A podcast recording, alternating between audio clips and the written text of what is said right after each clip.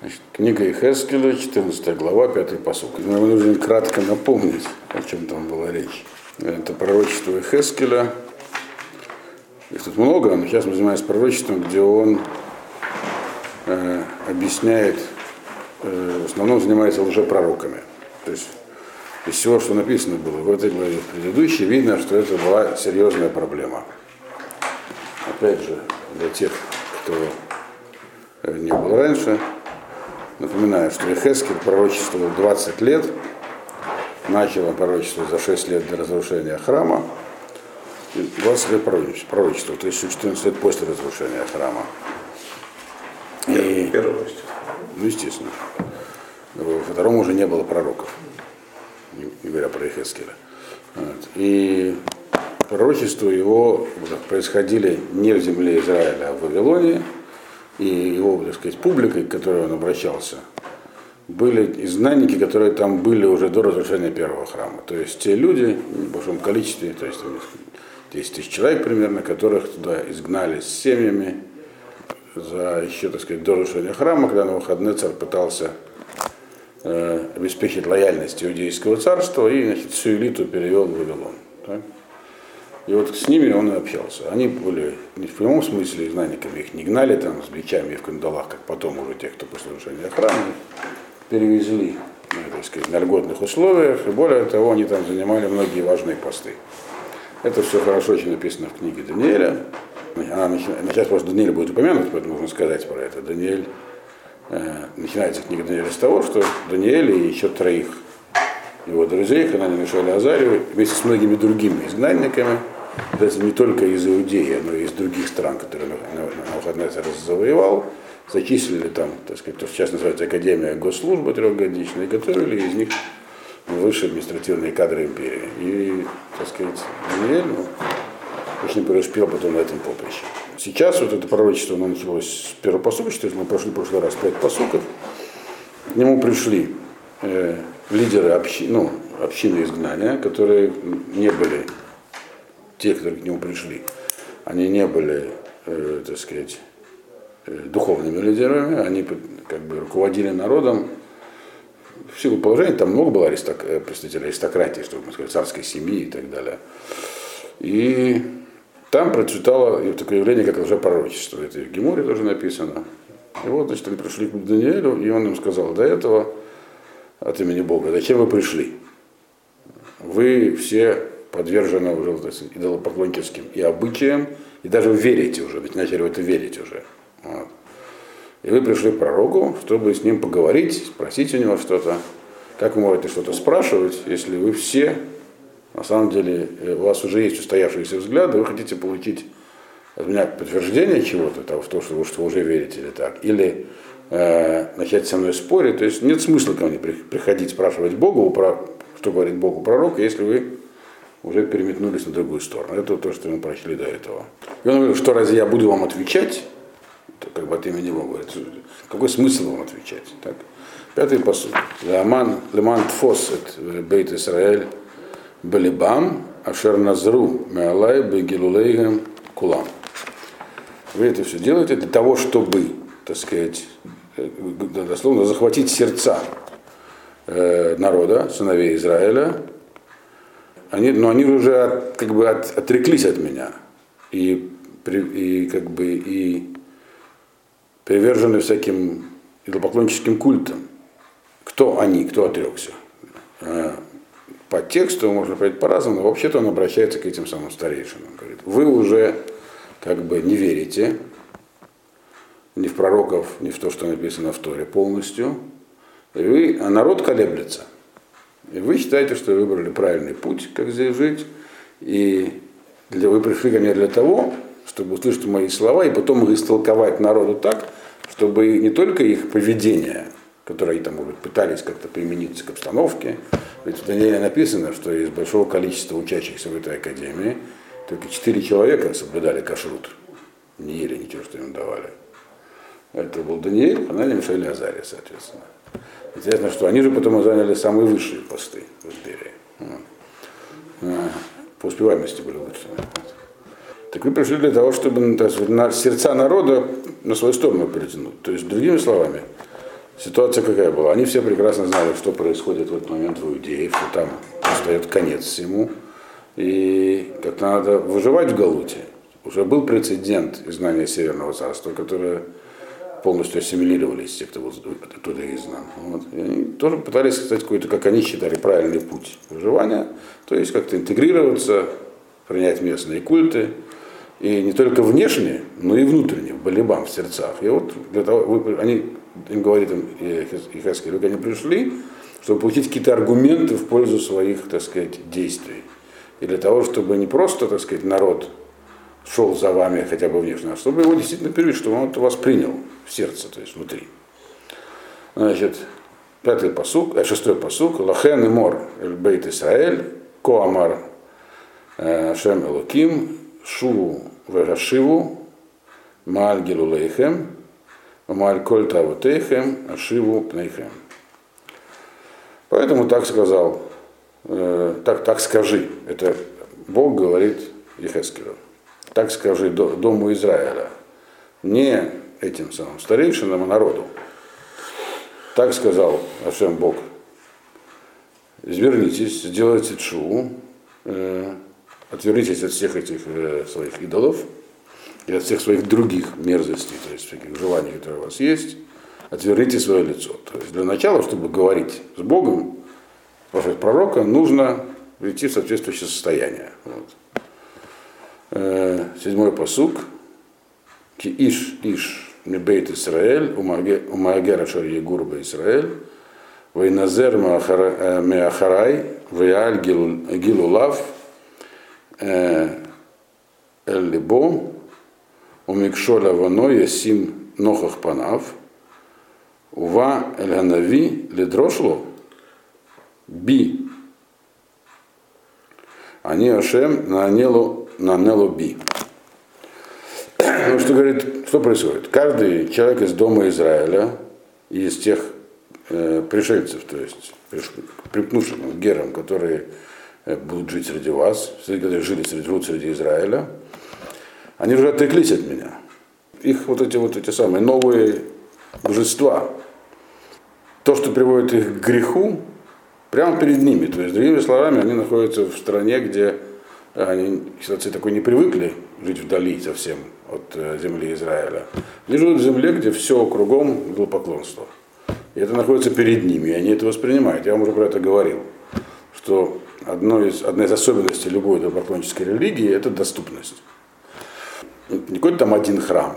А идолопоклонническая религия состоит в том, ее, в чем принцип и удобство, что всегда можно обратиться к Богу в любой момент.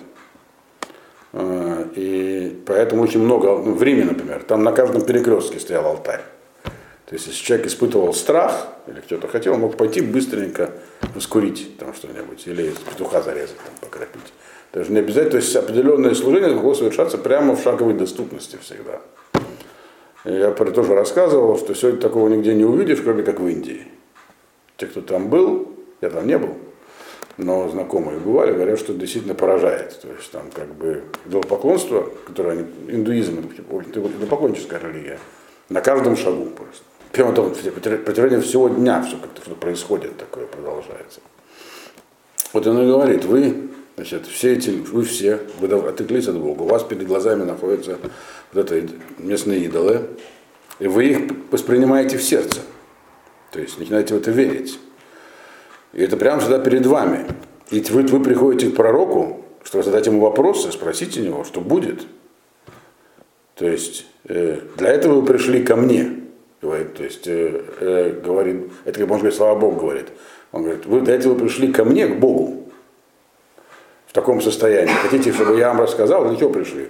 Интересно узнать, что будет. Пророк пусть пророчествует, скажет нам, что будет дальше. Ну, вот. Э, и я вот, как Бог, я вам сейчас отвечу от себя, говорит. Скажу, что с вами будет. Вот. Э, восьмой посук.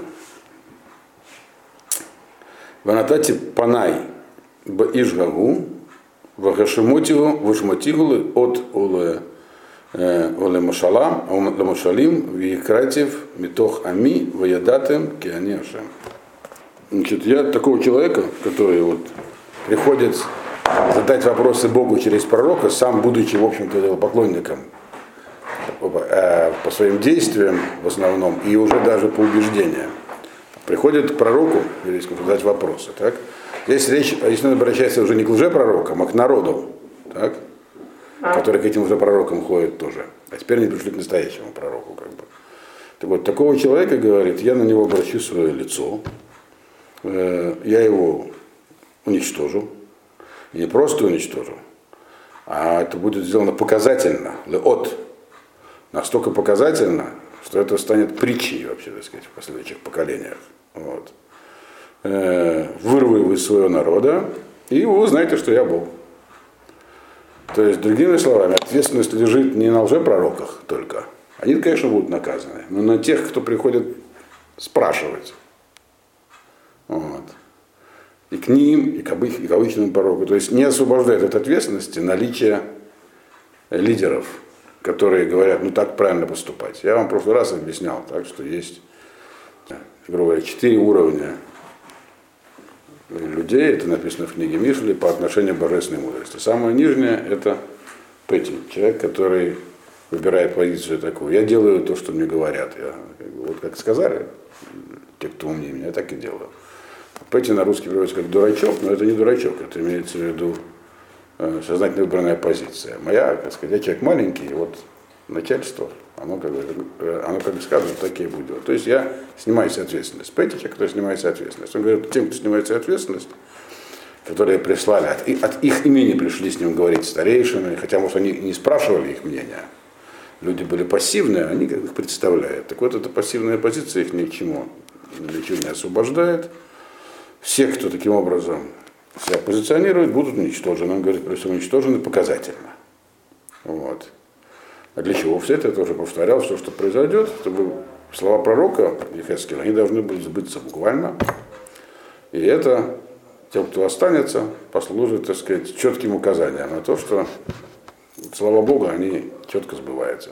И так не всегда бывает пророчествами. Вот. А здесь будет, он говорит. Вот. Ну и дальше еще. Это по поводу народа. Теперь по поводу этих самых уже пророков, девятый посук, опять к нему возвращается. Ванави, Киефуте, Вадибер Давар. Они Ашем э, Петитиву, это Навиаву, в Натити, это Едиалав, в Ишматтив, Метох Ами Израиль. А вот эти вот пророки, как бы в кавычках, тот самый, значит, который Ефуте, который как бы, ну, дословно Ефуте соблазнится. То есть его подтолкнет что-то внутри него, у него будет желание, как бы он соблазнится тем, чтобы стать пророком, дословно. Да, и он будет говорить, что это я, Бог, его таким образом настроил, а не Петети. Да. Он говорит, я вот пророк, и это все, что я говорю, это вот, а это все вещи, которые он говорит, на самом деле это просто Пету ему так хотелось сказать. Почему надо понять? И будет говорить, что это от твоего имени, так я, говорит, свою руку на него наложу и просто уничтожу его э, из моего народа. То есть и тех, кто ходит, слушает, тех, кто говорит, будет уничтожено. Здесь написано, что те, которые ходят и слушают, они потому что хотят знать, что будет. Хотя в голове у них уже как бы не, не Тора. А те, которые говорят, почему написано, что они как бы соблазнились этим. Э, Гемора приводит такую крайнюю историю, такую совсем, я нее рассказывал, про двух лжепророков, так, которых в итоге сжег на выходный царь. Я вам рассказал про эту историю, правильно? Санедрин Перегахалак, 11. Ну, коротко образовалось там два, два пророка, их было больше, но, видимо, не так много, как. То есть и Хескель, э, то, что здесь пишет, это опять же надо иметь в виду, не означает, что обращается ко всему народу, и что было много их очень пророков, но было такое явление значимое. Кстати, это одна из причин, возможно, почему пророчество исчезло, потому что слишком стало много уже пророков. И с каждым разбирайся иди. То есть народ такого уровня, вот, когда появились пророки, они приходили к женщинам говорили им, что вот пророчество, что вот пройдите с нами. Вот. И для того обнаглели, что пришли дали к принцессе, к дочке Навуходнецера. Это года, не факт, что это было. Вот. Но тут на выходной царь немного из, из... Она сказала папе, он немного удивился, сказал, вообще у них так не принято у евреев. Они таких вещей избегают, тут что-то не так. Значит, э, ну, вызвал их и говорит, у вас же есть там Ханани Мишель Азария, я знаком с ними. Вот. Я их даже в огонь бросал, а они там выжили. Вот. Даниэль, они мне говорят, что у вас э, вообще совершенно другие нравы, это же не... Ваша лига запрещает такие номера. Они говорят, ну и что, он пророк, и мы пророки. Он говорит, ну давайте вас испытаем, в огонь бросим. Вот, они, они стали выкручиваться, говорят, что он там было, э, э, что их было трое, а нас двое. Он говорит, давайте третьего назначим. Вот.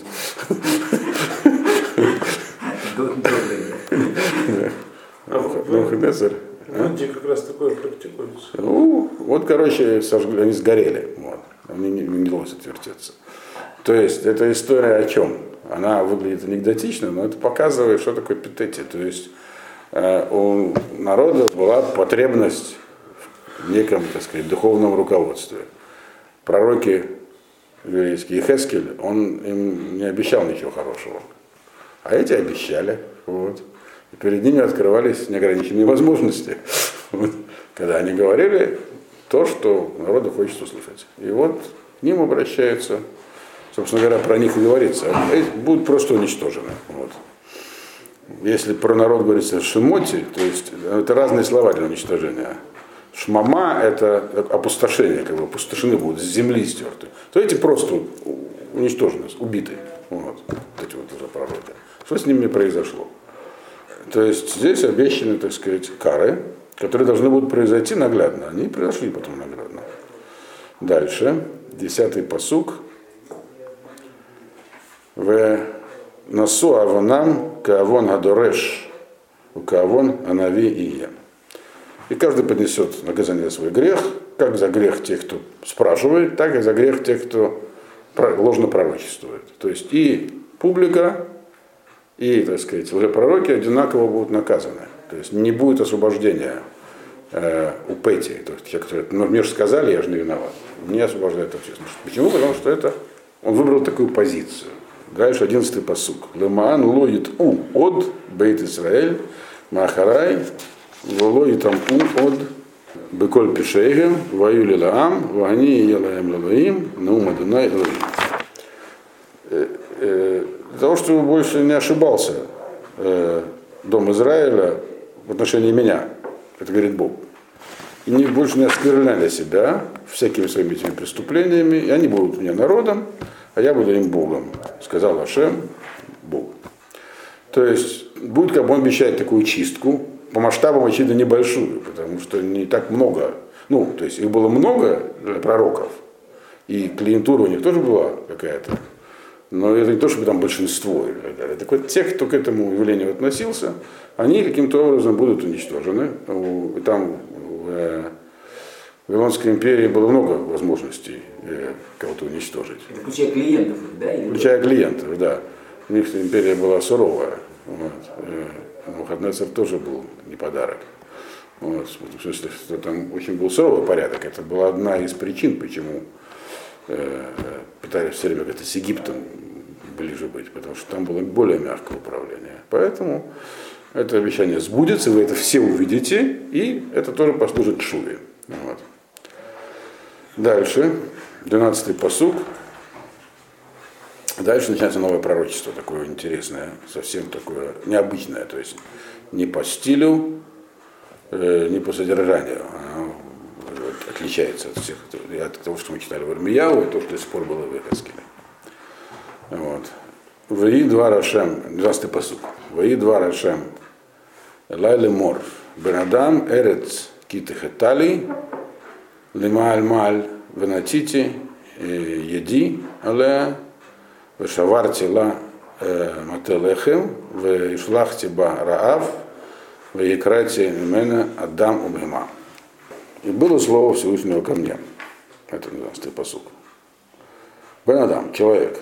Это так всегда, о чем обращается к Хескелю, называет его Бен Адам. Вот.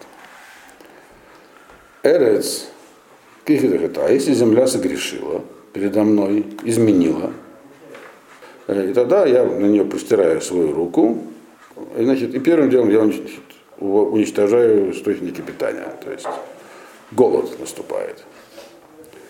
Лахтибарав, то есть э, не урожай, мателехем это как бы снабжение хлебное, то есть значит, наступает голод. И как бы исчезает с нее люди и животные. К чему это здесь? На что это он, как бы, к чему здесь, с чем это соотносится? Откуда это?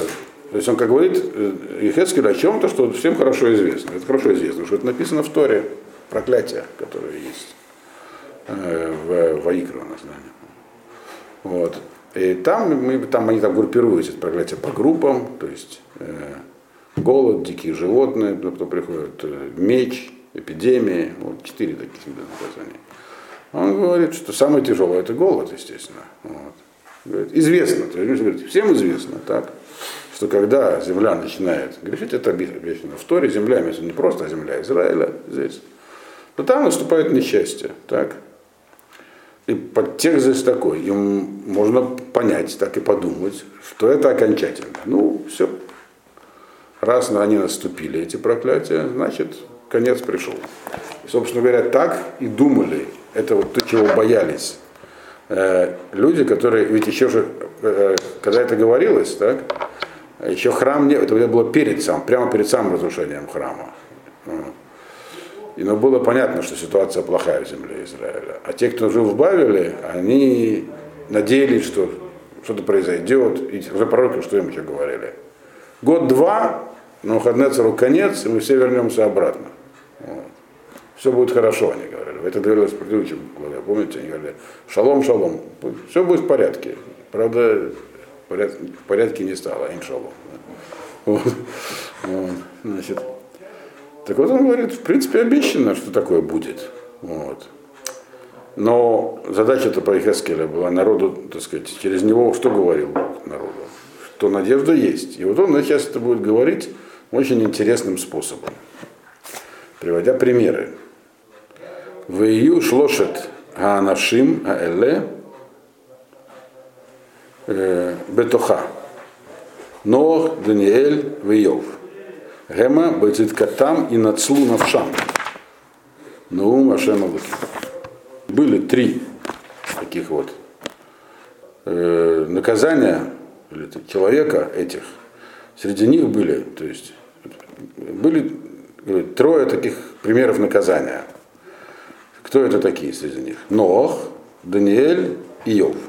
Три человека, которые перенесли несчастья всякие, и Бацеткатам и Нацлу Навшам, и праведностью своей спасли, э, то есть три человека таких были.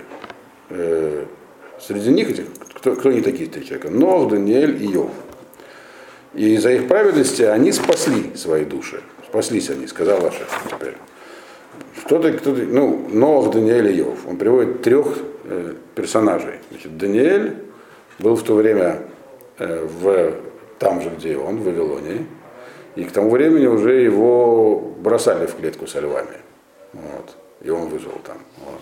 Как бы каждый из них перенес определенные как бы, этапы в жизни. То есть они видели Они Ми- эти вот три человека, Нов, Даниэлев, они видели, как мир был, родился в мире и покое, потом, как он был разрушен, и потом, как восстановлен. Только на, на разном уровне. Но, начинается с него, так, он видел весь мир, то есть, который был как бы, устроен, потом весь мир был разрушен, так, и он лично был спасен из этого. Так. Э, то есть он видел, и вот мир был восстановлен. примерно. Даниэль, он пережил, он как бы видел храм и царство иудейское, которое находилось в состоянии, так сказать, цель- цельности. Видел, как оно было разрушено, вот, и еще продолжает разрушаться этот момент. И потом сам лично, он когда, он дожил впоследствии, это не этот момент, дальше, он дожил до его установления. То есть это менее глобальное, метажное к царству. Иов, у него было те же три этапа, только значит только лично к нему и его семье. То есть мир, народ Израиля, Иов видел, значит, там книгу Иова, кто из вас изучал, может быть, есть такие. Так вот, там, если вы помните, вначале описывается, как у него было все прекрасно, потом, как это все было уничтожено, э, и потом все это вернулось в конце книги. И, кстати, это вопрос, зачем это, чтобы было вернулось. Вот, ему, ему, ему уже должны были, он должен был научиться понимать, э, где божественная воля, для этого не нужно, чтобы все вернулось. Тем не менее, отсюда можем понять. Он тоже пример этого. То есть человек может э, своей праведностью, даже когда происходит какая-то катастрофа, лично он может уцелеть. И даже до, до, дожить или там, увидеть, э, как все вернется. Не просто уцелеть. Вот. Как написано в книге Каэлет, что справедливость рано или поздно наступает, но не скоро. Вот. Они это увидели все трое на разном уровне. Значит, он приводит их в пример, дальше мы поймем, почему, что за пример такой. Ну, уже можно понять. То есть люди, которые он обращаются, считают, что все пропало. Значит, говорить им, ничего не пропало, все будет хорошо со всеми. Это говорят уже пророки. Вот. А Ихескель говорит, нет, оно пропало. Так? Но те, кто нужно, те уцелеют и все вернется. Но не для всех. В этом момент. Поэтому он приводит именно их троих. Этих троих, для которых вернулось, не для всех вернулось. Вот. Значит, ну, есть еще и другие объяснения, почему здесь написано. Э, то есть каждый из них не только этими параметрами характеризовался, но у каждого из них то, что, то, что на него обрушилось, обрушилось, э, обрушилось при помощи, видимо, есть всего четыре как бы таких, как бы, четыре разрушающих фактора. Какие-то факторы, голод, меч, эпидемии, дикие звери. Так? Дикие звери самые мягкие. С ними легче всего справиться. Самый тяжелый голод. Вот. От меча тоже можно увернуться, если знать как и знать куда. Или самому владеть мечом. То есть это не, не фатально. Так? Эпидемия сложнее, но тоже не все заболевают. То есть самое тяжелое это голод. От голода, если нет пищи, ну вот в городе Ленинграде была блокада, всем известно. Там были люди, которые остались здесь. Это бабушка мне рассказывала. Ее надо в сентябре 41 -го года дедушка вывез через Латырское озеро. Вот. А, а, а были люди, которые остались, они были уверены, что они-то всегда найдут здесь чего. Все умерли от голода. Когда голод, то голод. Вот. У каждого из них то, что с ними случилось, произошло не при помощи всех четырех факторов, а максимум трех из них. Вот. Например, там у Йова, если вы помните, как это произошло с ним, был меч, э, огонь, то есть э, природные силы, там ветер, э, на него напал там этот самый э, огонь с неба и так далее. Вот. Пришли там ну, армии, все. Ну, короче говоря, у всех, у них, у всех, всех, каждого из них была комбинация максимум трех, не всех четырех.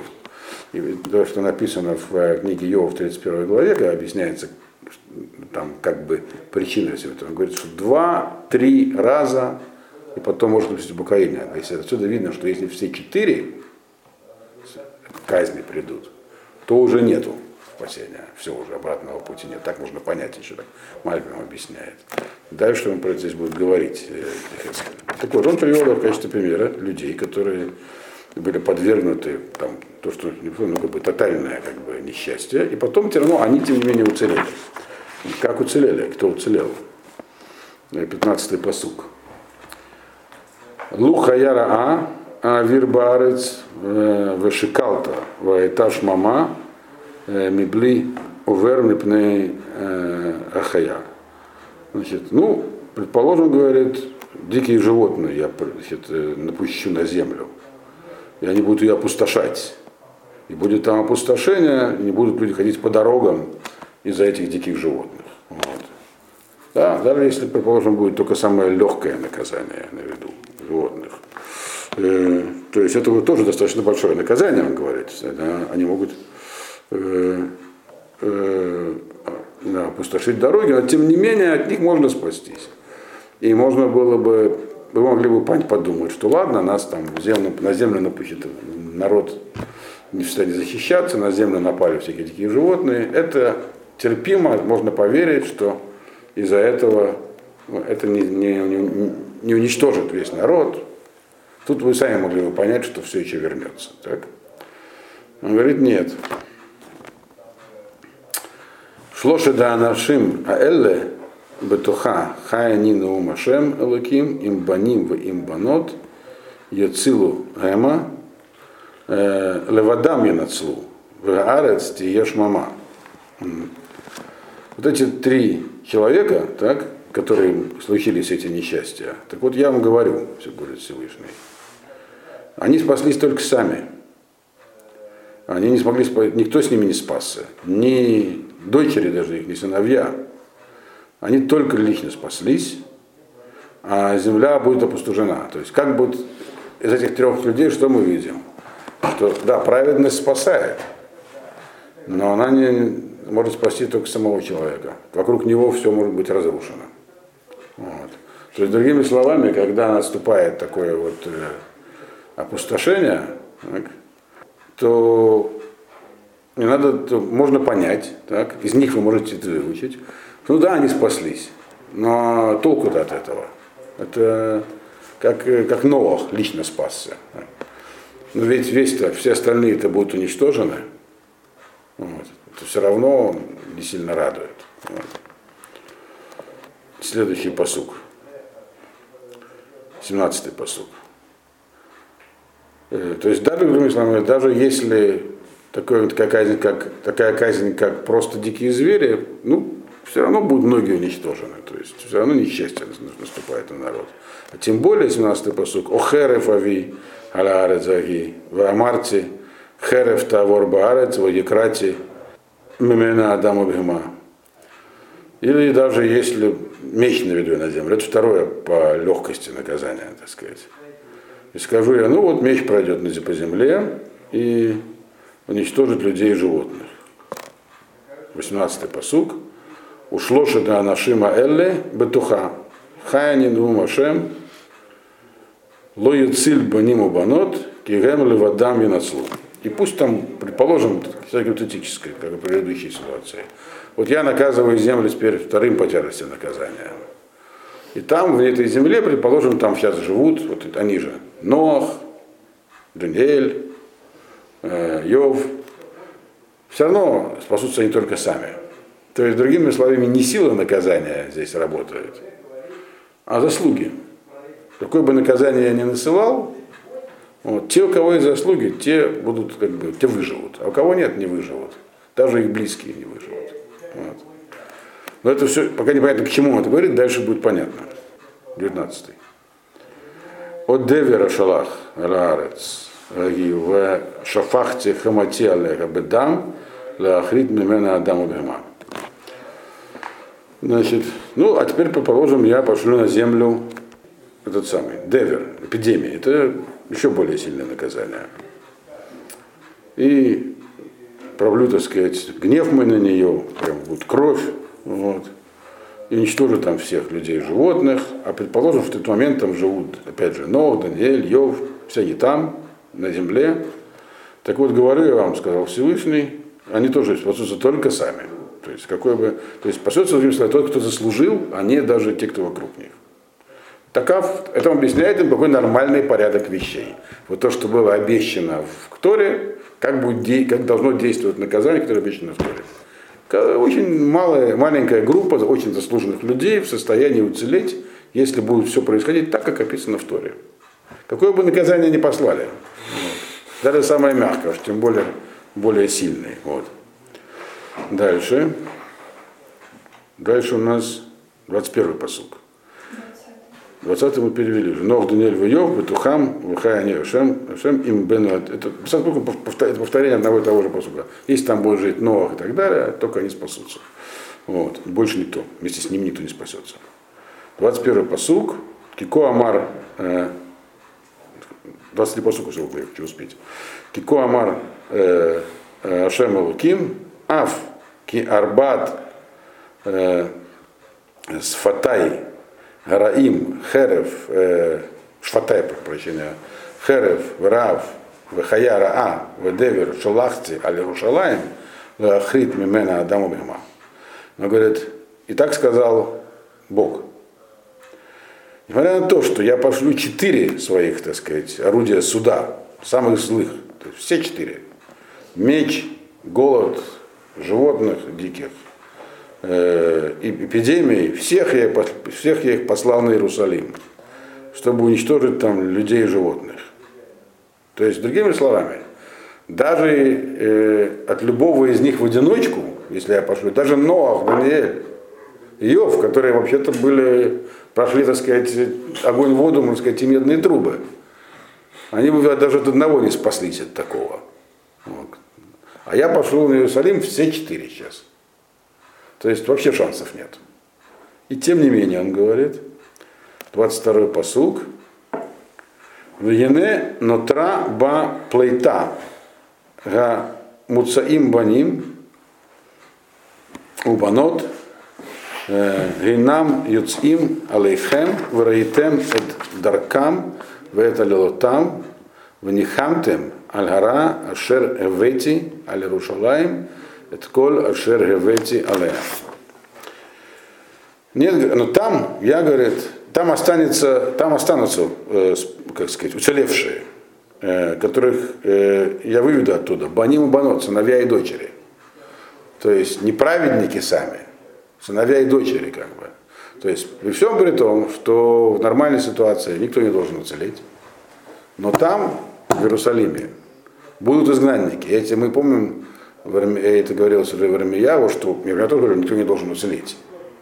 Вот, нормальным образом. Но потом он сказал, да, но тем не менее будет изгнание. Потому что вообще-то, по простому тексту, все должно было быть уничтожено. Но только что, что он сказал, уцелеют, будут те, кто уцелеет, э, которых э, оттуда выведут, они, э, они придут к вам, вы их увидите, увидите, что они делали, и поступки сумеете оценить, и тогда вы пожалеете о зле, Венихам Телара, Шаргевете Аль Рушалаем, которое я привел на Иерусалим, и то, что, все, что с ним случилось, о том, все, что с ним случилось. То есть имеется в виду, что вы поймете, что все, что произошло, произошло недаром, заслуженно, и что вот вы, он обращается к тем, кто пришел туда с, царем Еходой, так сказать, первым, первым изгнанником. И вы должны, вы обрадуетесь тогда, вы поймете, что для вашей же пользы вы здесь оказались раньше времени всяких. То есть, что он им говорит? Он обращается к тем, кто живет сейчас в Вавилонии и вообще не знает, как им быть. Что мы здесь делаем в Вавилонии? Наша страна там. Там есть царство. А мы здесь не поймешь кто. Нас тут э, назначают на разные должности, чем-то обучают, но мы... Так тогда что, мы должны быть как вавилоняне, что ли? Все, закончили. Значит, и более того, помните, всем давали вавилонские имена которыми должны были пользоваться, как Мордыха и Эстер, например, тоже вавилонские имена. Вот. И Даниэля тоже были, Бельшацар тоже его звали, у Ханани Мешаэля Азария были официально. То есть они как бы говорят, зачем же нас сюда Бог привел, что мы здесь стали вавилонянами? Он говорит, нет. Вы увидите, как вы, для чего вы здесь оказались. К вам придут сейчас изгнанники, которых не должно было быть. Но они будут, Потому что это нет никаких правил, которые вы можете руководствоваться.